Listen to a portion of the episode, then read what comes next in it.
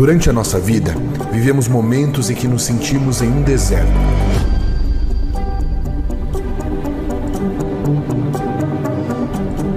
Existem também momentos em que nos sentimos em um palácio.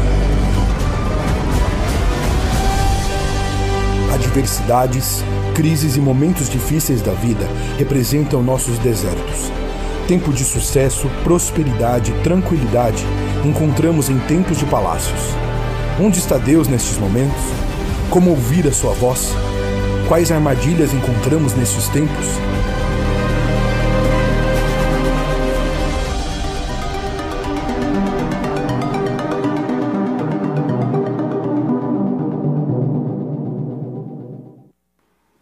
Bom dia. Muito bom ter cada um de vocês aqui no nosso espaço Paineiras, bem como vocês que nos acompanham nesse momento pela internet de diferentes partes do Brasil e do mundo, e também você que está aí no Espaço Barão, vivendo a experiência de conjugar um bom momento de adoração e reflexão na palavra com uh, um croissant e um cafezinho da Adélia Boulangerie. É muito bom nós estarmos novamente juntos e eu queria, antes de passar para a nossa reflexão, é, celebrar com vocês algo. Ah, no mês de julho, a nossa comunidade começou uma campanha é, resgatando a alegria, retomando a caminhada, desafiando pessoas a retomarem a caminhada presencial, a retomarem o serviço em diferentes ministérios a retomarem a contribuição financeira com a nossa comunidade diante dos desafios que nós temos para a missão. E nós fechamos a semana passada o mês de agosto batendo recordes. Nós batemos recordes de presença uh, aos domingos aqui, desde a volta da pandemia, nós nunca tivemos tantas pessoas aos domingos presencialmente.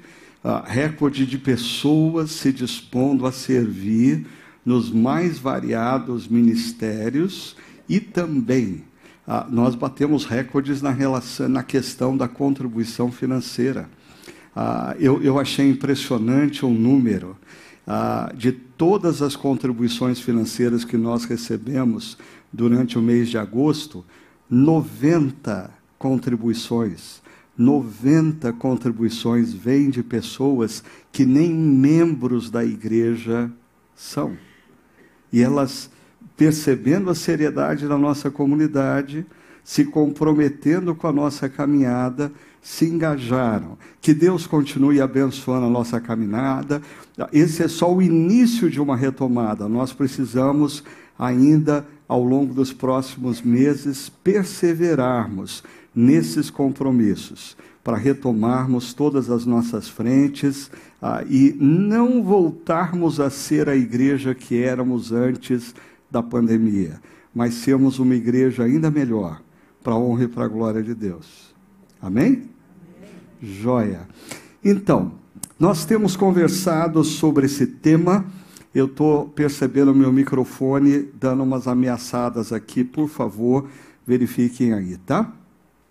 Vida com Deus entre desertos e palácios. E hoje eu quero conversar com vocês sobre esse tema. O caminho da reverência, celebrando a graça, exercitando o temor. Eu sei, ah, pode parecer meio esquisito para a maioria de vocês esse tema.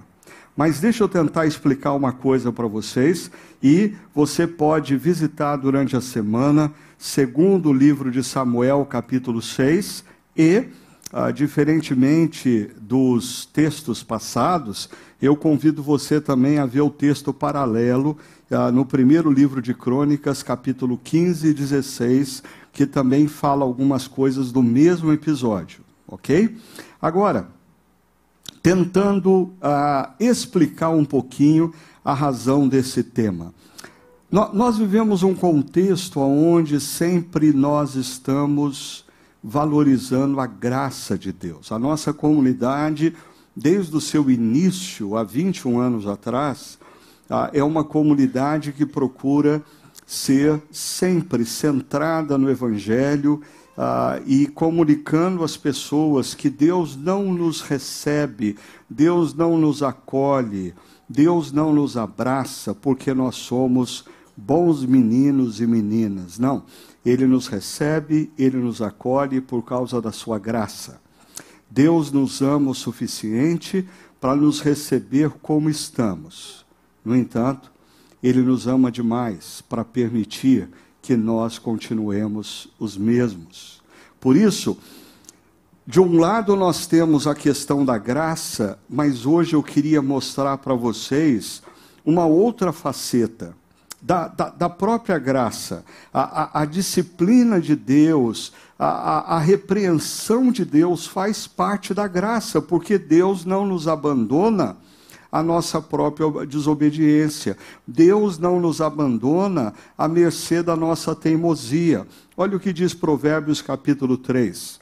Meu filho, não despreze a disciplina do Senhor, nem se magoe com a sua repreensão, pois o Senhor disciplina a quem ama, assim como o pai faz ao filho de quem deseja o bem. E é interessante que esses dois versos de Provérbios vão ser citados pelo autor de Hebreus no Novo Testamento, em Hebreus capítulo 12, e dentro da lógica do autor de Hebreus, ele vai concluir dizendo assim: portanto, já que estamos recebendo um reino inabalável, um reino da graça, o reino do amor, já que nós estamos sendo recebidos no reino do Pai.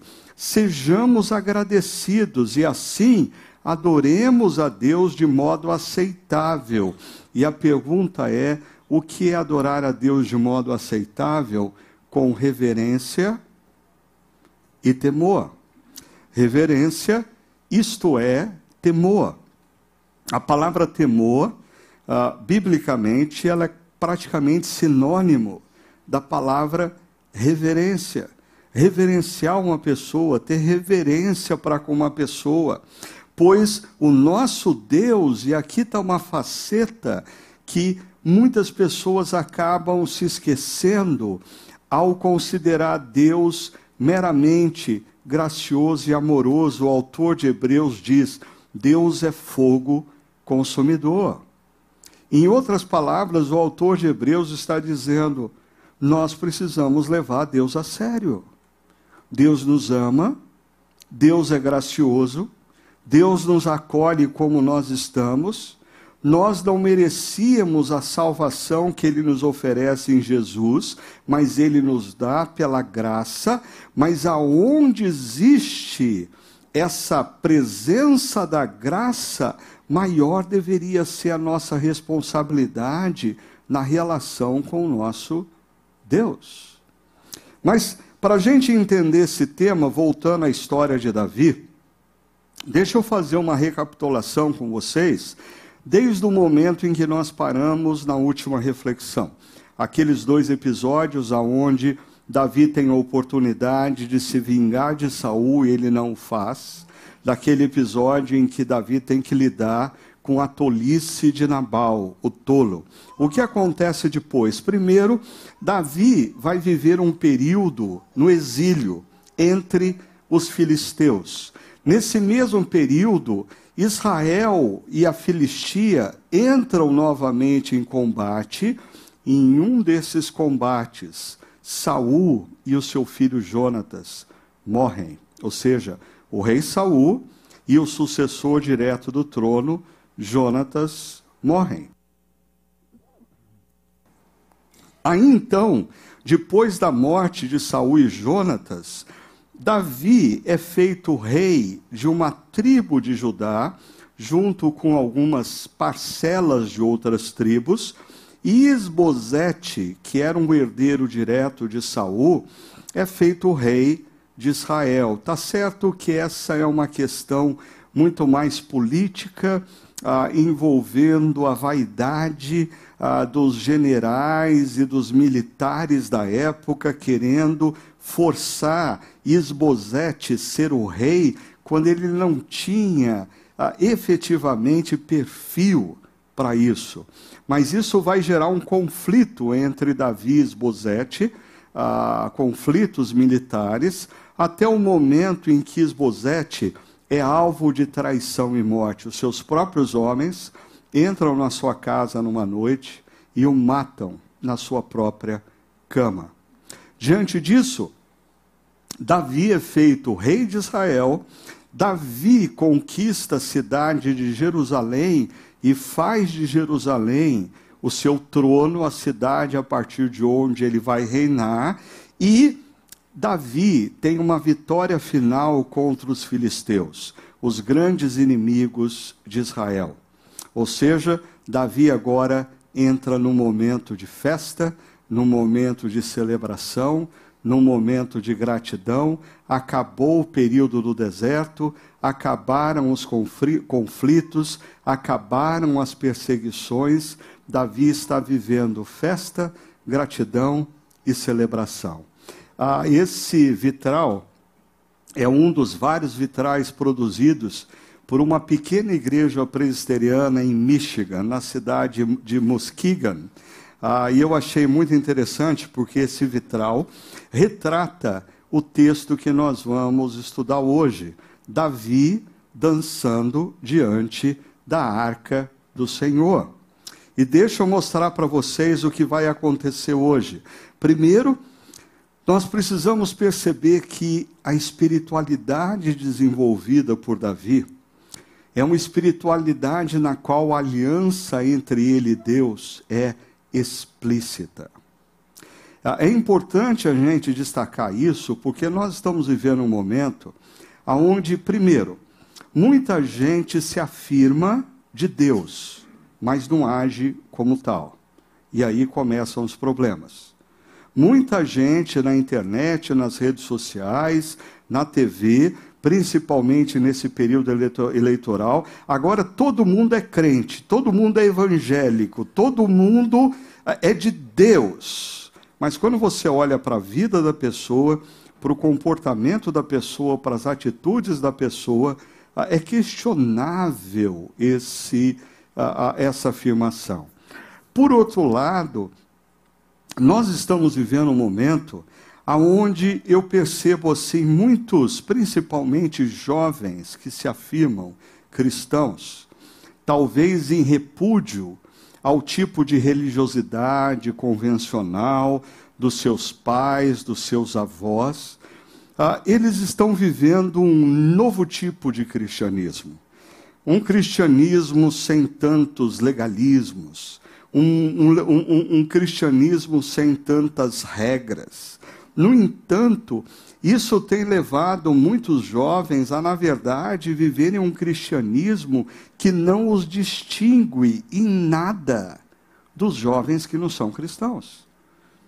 Quando você os vê nas baladas, você não vê diferença nenhuma entre eles e aqueles que não se afirmam cristãos. Quando você os vê em festas de casamento, quando você os vê no padrão de namoro, quando você os vê por aí, nada os distingue. Ah, e é interessante porque Davi, ele explicita o seu compromisso com Deus.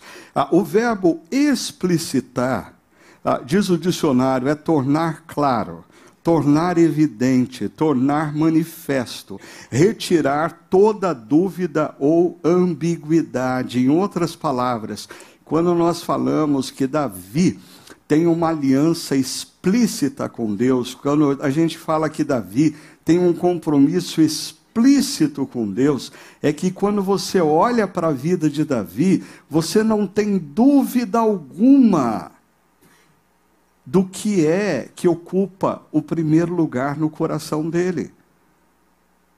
Ah, isso me lembra no Novo Testamento, quando em Antioquia os discípulos são chamados pela primeira vez de cristãos. Eles não são chamados pela primeira vez de cristãos porque eles afirmam serem cristãos. Não, eles são chamados de cristãos porque a vida deles possuía marcas explícitas de Cristo. Tanto que a palavra cristão no grego, aqui em Atos 11, é diminutivo de Cristo.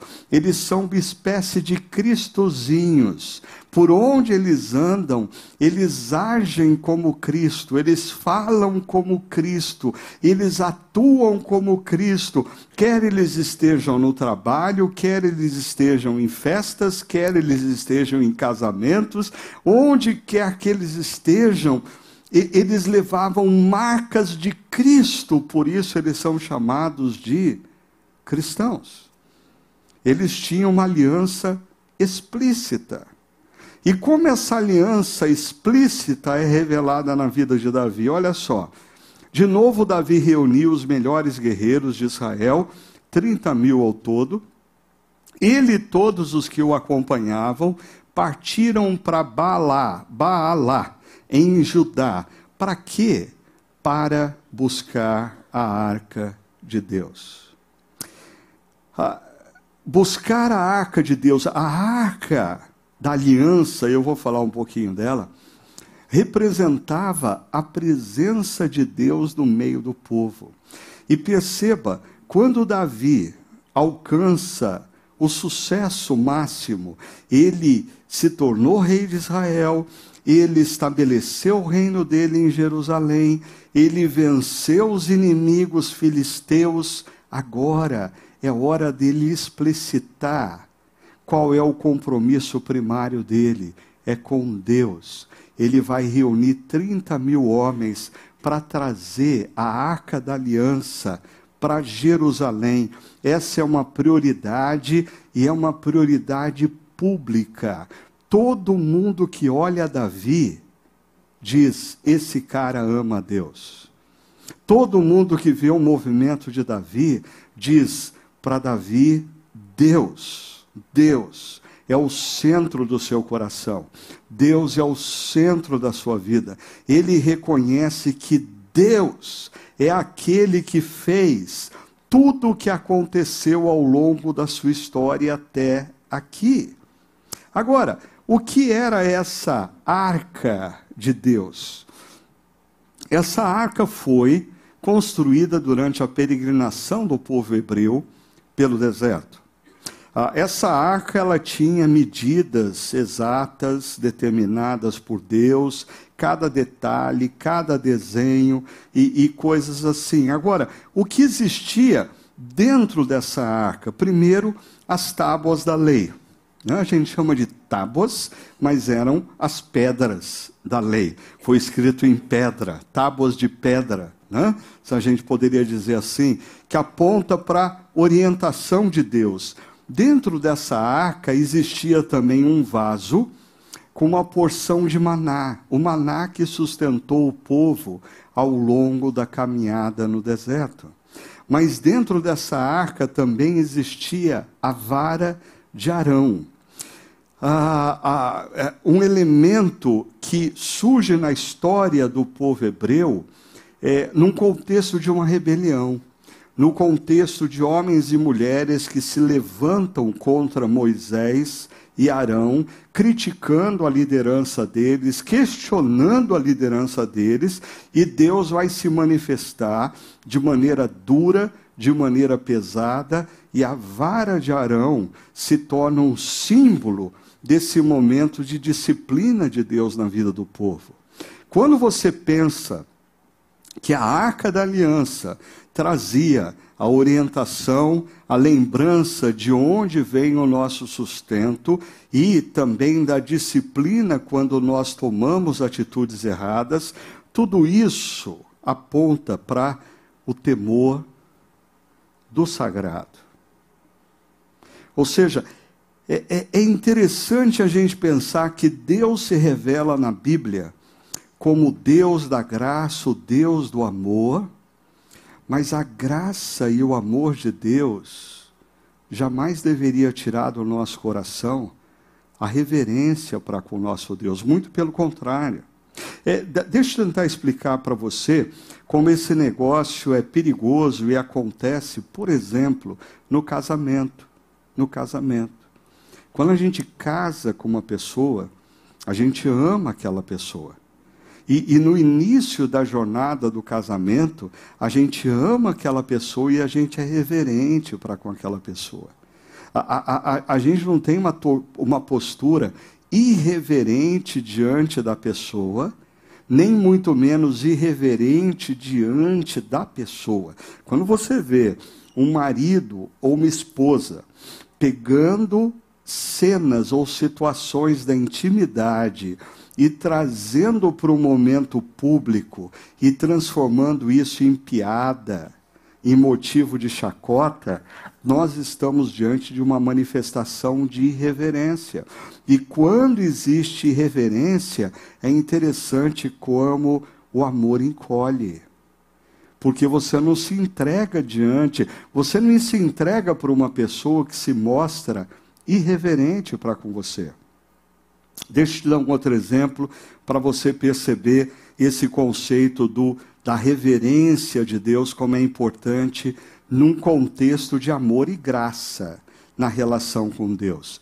amigos, quando você chega para um amigo e você compartilha uma luta, você fala para ele de uma luta que você está enfrentando no dia a dia do seu casamento, uh, e de repente um dia você chega num outro contexto e você percebe que outros amigos têm conhecimento do que você compartilhou e o que você compartilhou se transformou em motivo de piada. Aquele amigo se mostrou irreverente para com você.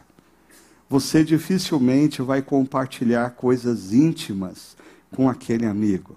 E o Salmo 25 diz: a intimidade de Deus é para com aqueles que o reverenciam. Percebe como intimidade, graça e amor precisam andar lado a lado com reverência e temor. Nas nossas relações com amigos, nas nossas relações com o nosso cônjuge, na nossa relação com Deus. Perceba, falando um pouco dessa dimensão do temor sagrado que Davi vai se deparar na história de hoje, essa arca foi retirada do povo de Israel, lá no primeiro livro de Samuel, capítulo 5 e 6, 30 anos antes da cena que nós vamos tratar. E olha o que aconteceu 30 anos antes. Os filisteus roubam a arca e levam para Asdote. E colocam essa arca dentro, dentro do templo de Dagon. Na manhã seguinte, a estátua de Dagon amanhece prostrada no chão diante da arca.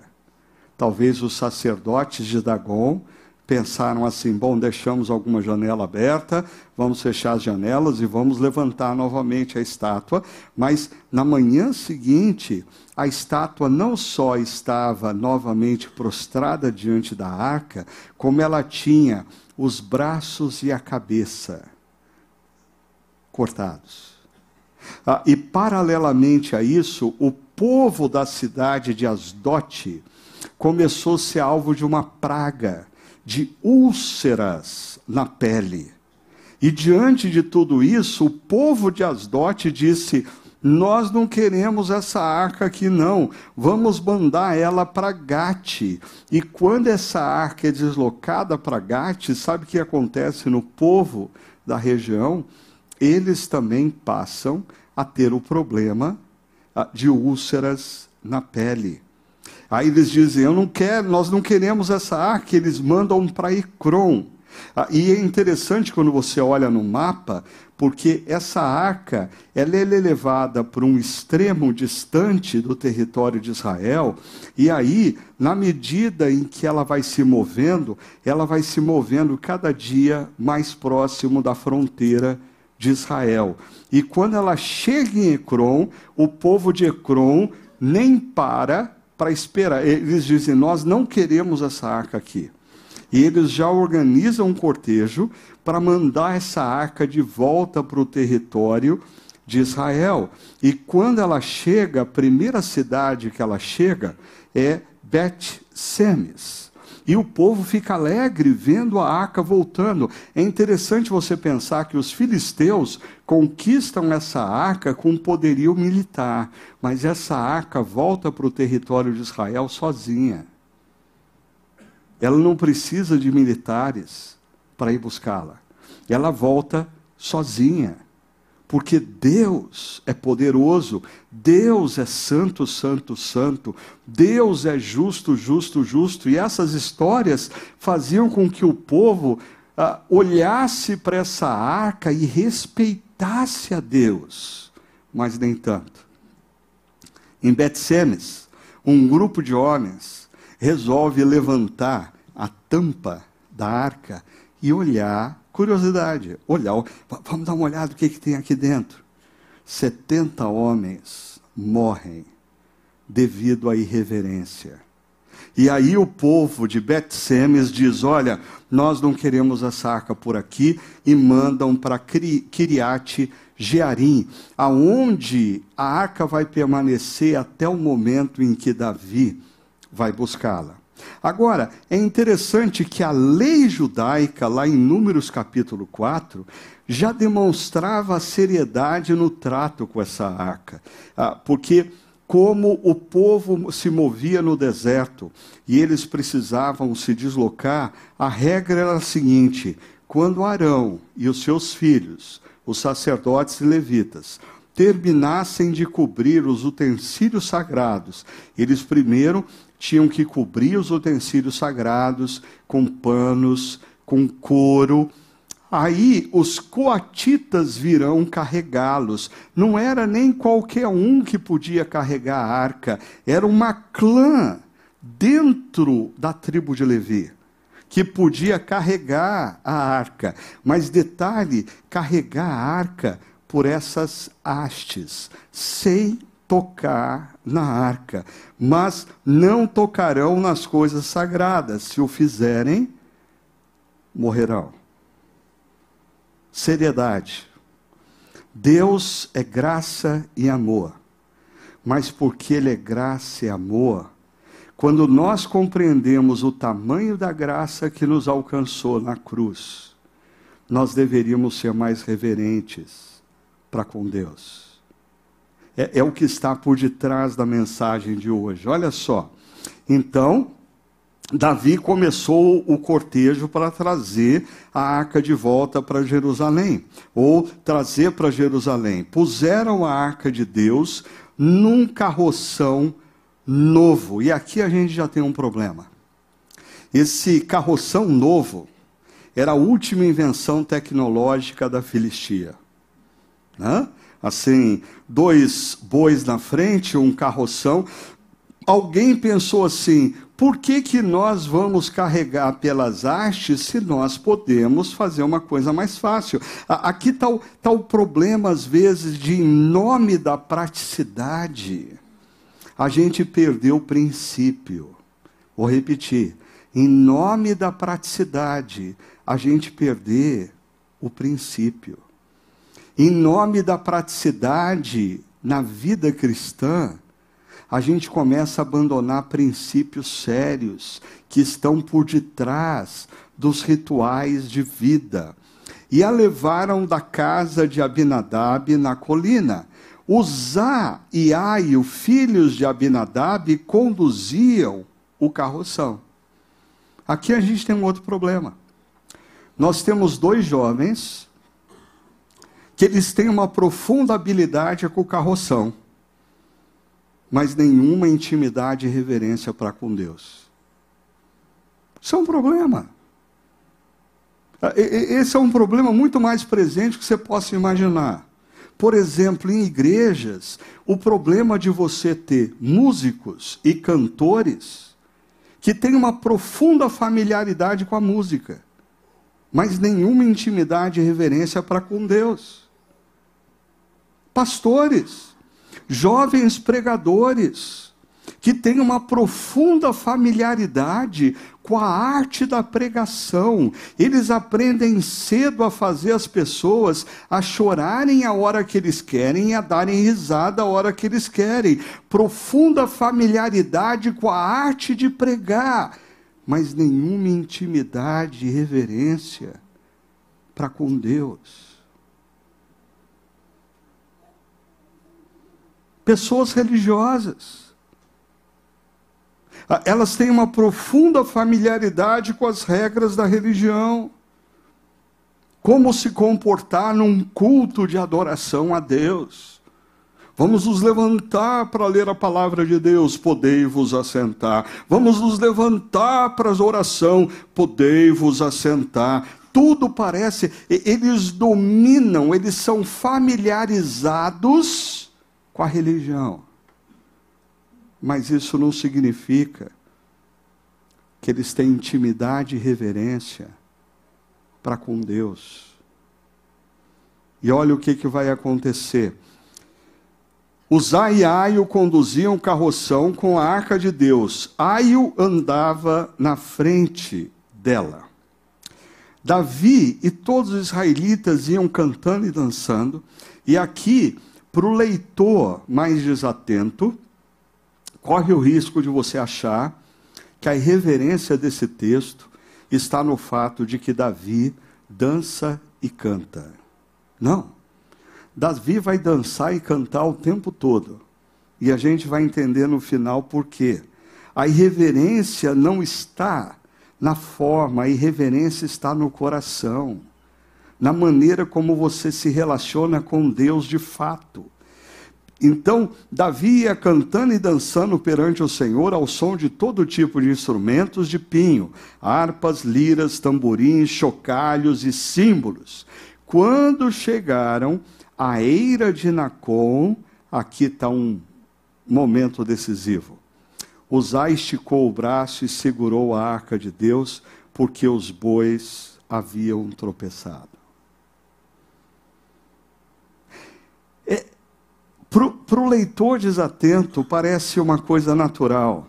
Os bois tropeçaram, a arca ameaçou a cair, e Uzá, por reflexo, segurou a arca. Mas não é bem assim. Essa arca passa quase 30 anos dentro da casa de Uzá e Aio. Eles correm em volta da arca. Eles brincam de esconde-esconde debaixo da arca. Na medida em que eles crescem, eles começam a ajudar Abinadab na, nos rituais religiosos a arca vai se tornando tão familiar para eles que eles perdem a noção de quem é Deus e o poder de Deus. E eles passam a achar que são eles que cuidam de Deus e não Deus quem cuida deles. Ele estica a mão para proteger uma arca que veio lá da Filistia até o território de Israel sem a ajuda de absolutamente ninguém. E aí vem um momento chocante. A ira do Senhor acendeu-se contra Uzá, e, e perceba, a acusação é por seu ato de reverência, por falta de temor ao sagrado. Por isso Deus o feriu, e ele morreu ali mesmo, ao lado da arca de Deus. Para aqueles que conhecem um pouquinho mais a Bíblia, certamente esse texto no Antigo Testamento faz você se lembrar de uma situação no Novo Testamento que para mim também é chocante. Quando Ananias e Safira chegam diante dos apóstolos para fazer uma contribuição financeira, e eles dizem que eles estavam dando tudo, na verdade, eles estavam omitindo e eles estavam mentindo na presença dos apóstolos. E ambos, assim como Uzá, são fulminados. É chocante. É chocante. Ambos textos te deixam assim, mas como? Aonde está o Deus da graça nesse negócio? Aonde está o Deus do amor nesse negócio? O Deus da graça ele manifesta a sua plenitude, morrendo na cruz no nosso lugar. O Deus do amor revela a sua plenitude nos amando antes mesmo de nós tomarmos conhecimento desse amor. E ele entra na história para nos buscar e para nos dar sentido à vida, mas diante de tanto amor e de tanta graça, a pergunta é: o seu coração teme e treme diante desse Deus do amor e da graça? Ah, eu acho que essa é uma das grandes dificuldades de muitos cristãos hoje em dia. Porque, biblicamente, não é excludente eu temer a Deus e eu reconhecer a imensidão da Sua graça.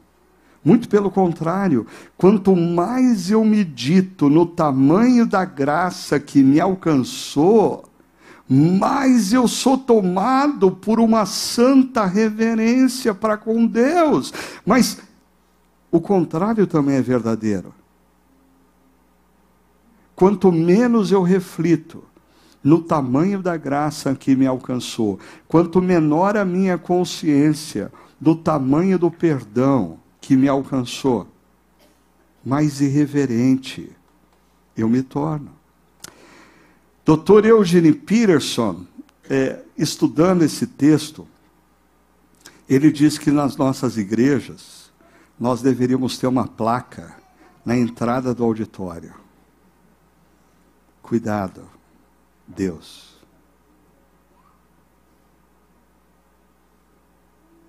Você já percebeu como nós chegamos no momento em que a gente diz que a gente vai adorar a Deus? Não tem horário, não tem jeito.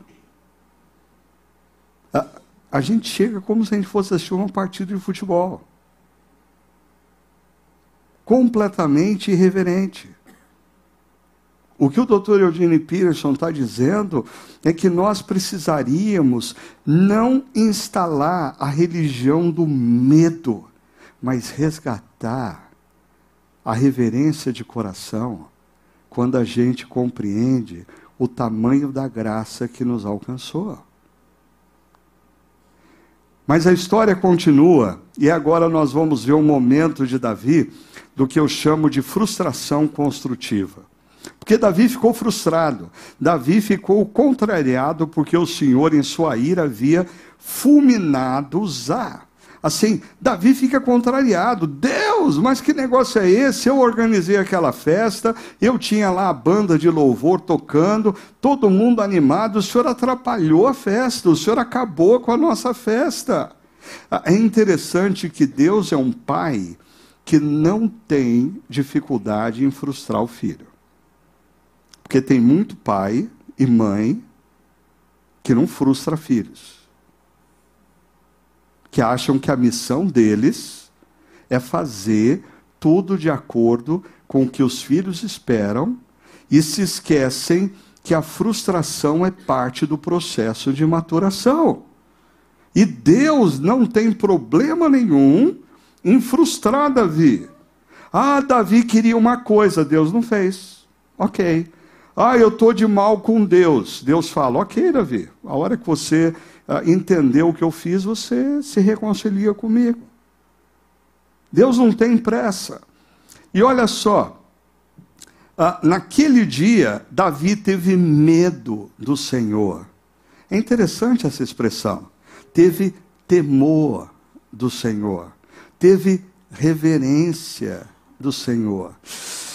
Eu sei que eu estou entrando aqui numa área muito delicada. Mas será que nos dias que nós estamos vivendo, não falta reverência para com o professor e a professora em sala de aula? Será que pais e mães não se tornaram tão obstinados em serem os melhores amigos dos seus filhos e filhas, que perderam essa dimensão da reverência? Os filhos não têm receio dos pais. Os filhos não têm reverência pelos pais. Ah, eu diria, ah, eu quando eu era pequeno, eu não precisava ter medo do meu pai quando eu estava fazendo a coisa certa. Mas quando eu estava fazendo a coisa errada e ele chegava, eu tinha medo. Medo. Davi, na sua relação com Deus, nesse momento, teme, tem medo de Deus diante do que ele viu. Ou seja, Davi entra num processo de introspecção. Deixa eu reavaliar aqui a minha vida, deixa eu reavaliar aqui a minha dança, deixa eu reavaliar aqui a minha liberdade, porque eu descobri uma outra faceta de Deus. Deus é amor, Deus é gracioso, mas Deus é sério. Deus não brinca em serviço. Existem princípios que eu, que fui alcançado pela graça, preciso viver esses princípios como expressão da minha compreensão da graça e da minha gratidão pelo que Deus fez. E Davi diz: Como vou conseguir levar a arca do Senhor? Por isso ele decidiu Uh, e por isso ele de desistiu de levar a arca do Senhor para a cidade de Davi. Em vez disso, levou a casa de Obed-Edom em Gate. E, e aí o texto diz: a arca do Senhor ficou na casa dele por três meses. Ou seja, Davi teve um tempo para pensar direitinho na vida, nas atitudes, nas coisas. Só que tem uma informação aqui e o Senhor abençoou a toda a sua família. A, a mesma arca que mata Uzá abençoa a família de Obed-Edom. Aonde será que está o ponto de referência? Para mim, justamente na reverência. A intimidade do Senhor é para com aqueles que o reverenciam. E aí, quando Davi toma conhecimento disso, Davi não era bobo, e disseram ao rei Davi: O Senhor tem abençoado a família de Obed-Edom e tudo que ele possui por causa da arca de Deus. Então, o que, que Davi resolve fazer? Uma nova festa, uma nova grande festa. Então, Davi, com grande festa, foi à casa de Obed-Edom e ordenou que levassem a arca de Deus para a cidade de Davi. Mas aqui está a importância, nesse momento, do texto paralelo do primeiro livro de Crônicas, capítulo 15 e 16. Porque ah, o livro de Samuel não vai nos dar detalhes, Crônicas vai nos dar detalhes. E olha quais são esses detalhes, deixa eu mostrar rapidamente para você. Em seguida, Davi convocou os sacerdotes, aí tem o nome dos sacerdotes, e os levitas, e tem o nome dos levitas, e lhes disse: olha o que, que Davi diz. Como uma frustração e três meses pensando direitinho no que aconteceu, o que traz na vida de uma pessoa. Pelo fato de vocês não terem carregado a arca na primeira vez, a ira do Senhor, o nosso Deus, causou destruição entre nós. Nós não. E, eu acho interessante, Davi não está dizendo eles são os culpados. Nós, primeira pessoa do plural. Nós não o tínhamos consultado. Nós resolvemos viver sem consultar Deus. Lembra de Davi no deserto? Ele pega, chama o sacerdote, pega a estola. Eu devo ir ou não devo ir? Eu devo atacar ou eu não devo atacar? Davi não faz nada sem consultar Deus. Mas dessa vez, ele fez. Ele resolveu agir a partir do que ele queria. Isso é irreverência. Ele resolveu agir a partir da sua própria cabeça. Isso é irreverência. Ele resolveu agir da maneira mais prática, mas abandonando princípios. Isso é irreverência. Nós não o tínhamos consultado sobre como proceder. E olha só, agora voltando para o segundo livro de Samuel, olha a diferença. Quando os que carregavam a arca, nada de carroção novo, nada de tecnologia da Ford da Filistia, nada de carro elétrico, nada. É assim, se Deus disse que só os coatitas podem carregar a arca segurando na haste, é assim que nós vamos fazer, porque é assim que Deus quer. É assim que Deus quer. Não me cabe, como criatura, questionar o porquê. Me cabe, como alguém que foi conquistado pela graça, demonstrar minha gratidão e a minha reverência, fazendo na minha vida do jeito que Deus quer. Mas continua. Eles davam seis passos e ele, Davi, sacrificava um boi ou um novilho. Imagina a cena. A, a, a, região de onde a arca estava para Jerusalém dava aproximadamente 12 a 15 quilômetros. Aí eles pegavam a arca e davam seis passos. Um. Todo mundo vivo aí? Dois. Tá tudo bem, gente? Três, quatro, cinco. Pessoal, respira fundo agora. Seis. Uh. Todo mundo vivo? Todo mundo vivo. Se está todo mundo vivo, Vamos colocar a arca no chão e vamos celebrar, porque Deus é bom. Deus é bom. Eu, eu fico imaginando quanto tempo eles levaram nesse cortejo. Seis passos. Um boi e um novilho. Seis passos. Um bo... Acha churrasco. Né? A cada seis passos, parece coisa de brasileiro, a cada seis passos, vamos parar para fazer um churrasco. A cada seis passos, um momento de adoração. Ah, mas é interessante como esse carregar a arca com a própria mão a partir da haste e a cada seis passos sacrificar, fala de reverência.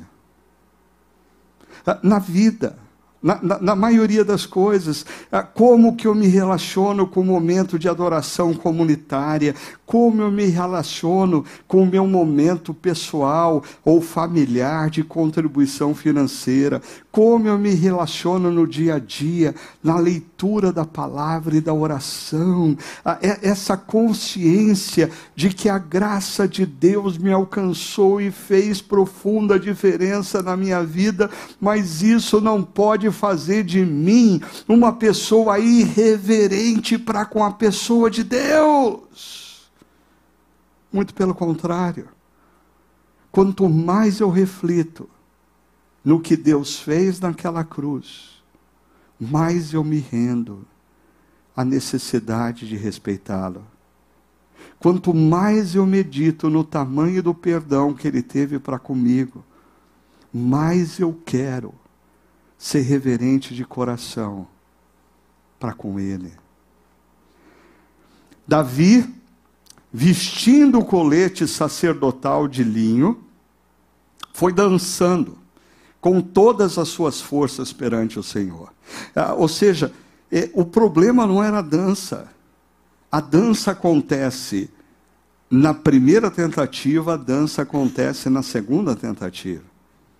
Enquanto ele, todos os israelitas levavam a arca do Senhor ao som de gritos de alegria e trombetas. Agora eu queria que você parasse um pouquinho e pensasse comigo: o que faz Davi estar tão eufórico? Na minha cabeça, a lembrança de quem ele era, a lembrança de que ele não era ninguém em Belém e Deus o escolheu a lembrança de que ele era um adolescente diante de Golias e Deus deu a vitória, a lembrança de que ele passou oito anos no deserto sendo perseguido por Saul e o seu exército, e o Senhor o protegeu.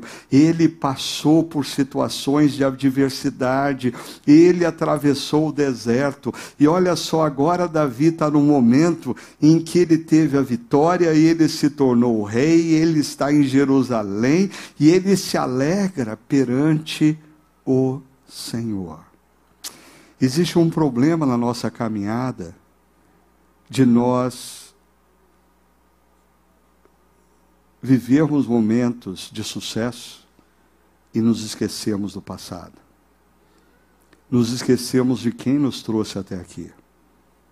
Nos esquecemos de que o que somos e temos, nós somos e temos, porque Deus, ao longo da história, cuidou de nós. Ah, agora, aconteceu que entrando a arca do Senhor na cidade de Davi, Mical, sei quantos se lembram, a primeira esposa de Davi, filha de Saul. Mical, filha de Saul, observava de uma janela. Primeiro, Mical não participa da festa. Mical está distante, observando. E ao ver o rei Davi dançando e celebrando perante o Senhor, ela o desprezou em seu coração. Essa cena de Mical me faz lembrar de uma outra cena no Novo Testamento. Uma mulher, que o texto diz uma mulher pecadora, entra num jantar que Jesus se fazia presente. E ela, em lágrimas, lava os pés de Jesus e enxuga os pés de Jesus com os próprios cabelos. E aí derrama sobre os pés de Jesus um perfume caríssimo. E os discípulos e os fariseus que estavam presentes dizem: que exagero, que exagero. É, é o que Mical está dizendo para Davi, que exagero. Ah, mas Jesus diz para aqueles que acusam a mulher de exagero. Ah, uma frase de Jesus me marca profundamente. Ele diz: Quem muito foi perdoado, muito ama. Quem muito foi perdoado, muito ama quem reflete com profundidade na graça que o alcançou, quem reflete com profundidade na obra que Deus fez naquela cruz, via de regra, é meio exagerado na maneira de amar a Deus. Quem muito foi perdoado, muito ama. Mas uma outra história que me lembra é Lucas 15, de um pai extravagante. Conhece essa parábola do pai extravagante? O pai extravagante é aquele que divide a sua herança com dois filhos, e um dos filhos perde toda a sua porção da herança. Mas quando esse filho volta, esse pai fica tão feliz que ele faz uma grande festa. Mas é interessante, o irmão mais velho age como Mical. Para que festa? Para que festa? É interessante como a consciência e a reflexão do tamanho da graça que nos alcançou nos torna, preste atenção, mais extravagantes da maneira de nós vivemos o nosso compromisso com Deus. Quanto menor a nossa consciência do tamanho do perdão que nos alcançou, mais nós achamos que Deus nos ama porque a gente é bom. E, consequentemente, menos extravagante é a nossa vida com Ele. Davi, não tem dúvida nenhuma, de que ele é um agraciado. Por isso, Davi ama de maneira extravagante. E amar Deus de maneira extravagante não é irreverência. Irreverência é justamente achar que você é tão bom que você tem que cuidar de Deus e proteger a arca. Assim, queria convidar você a refletir sobre duas coisas, ou dois desafios. Primeiro, que tal nessa manhã ou no momento em que essa mensagem chega até você, você olhar para o passado e celebrar a graça. Para um pouquinho. Relembra quem você era. Relembra o que Deus fez na sua vida. Relembra o que, que Deus fez na cruz, por você e por mim.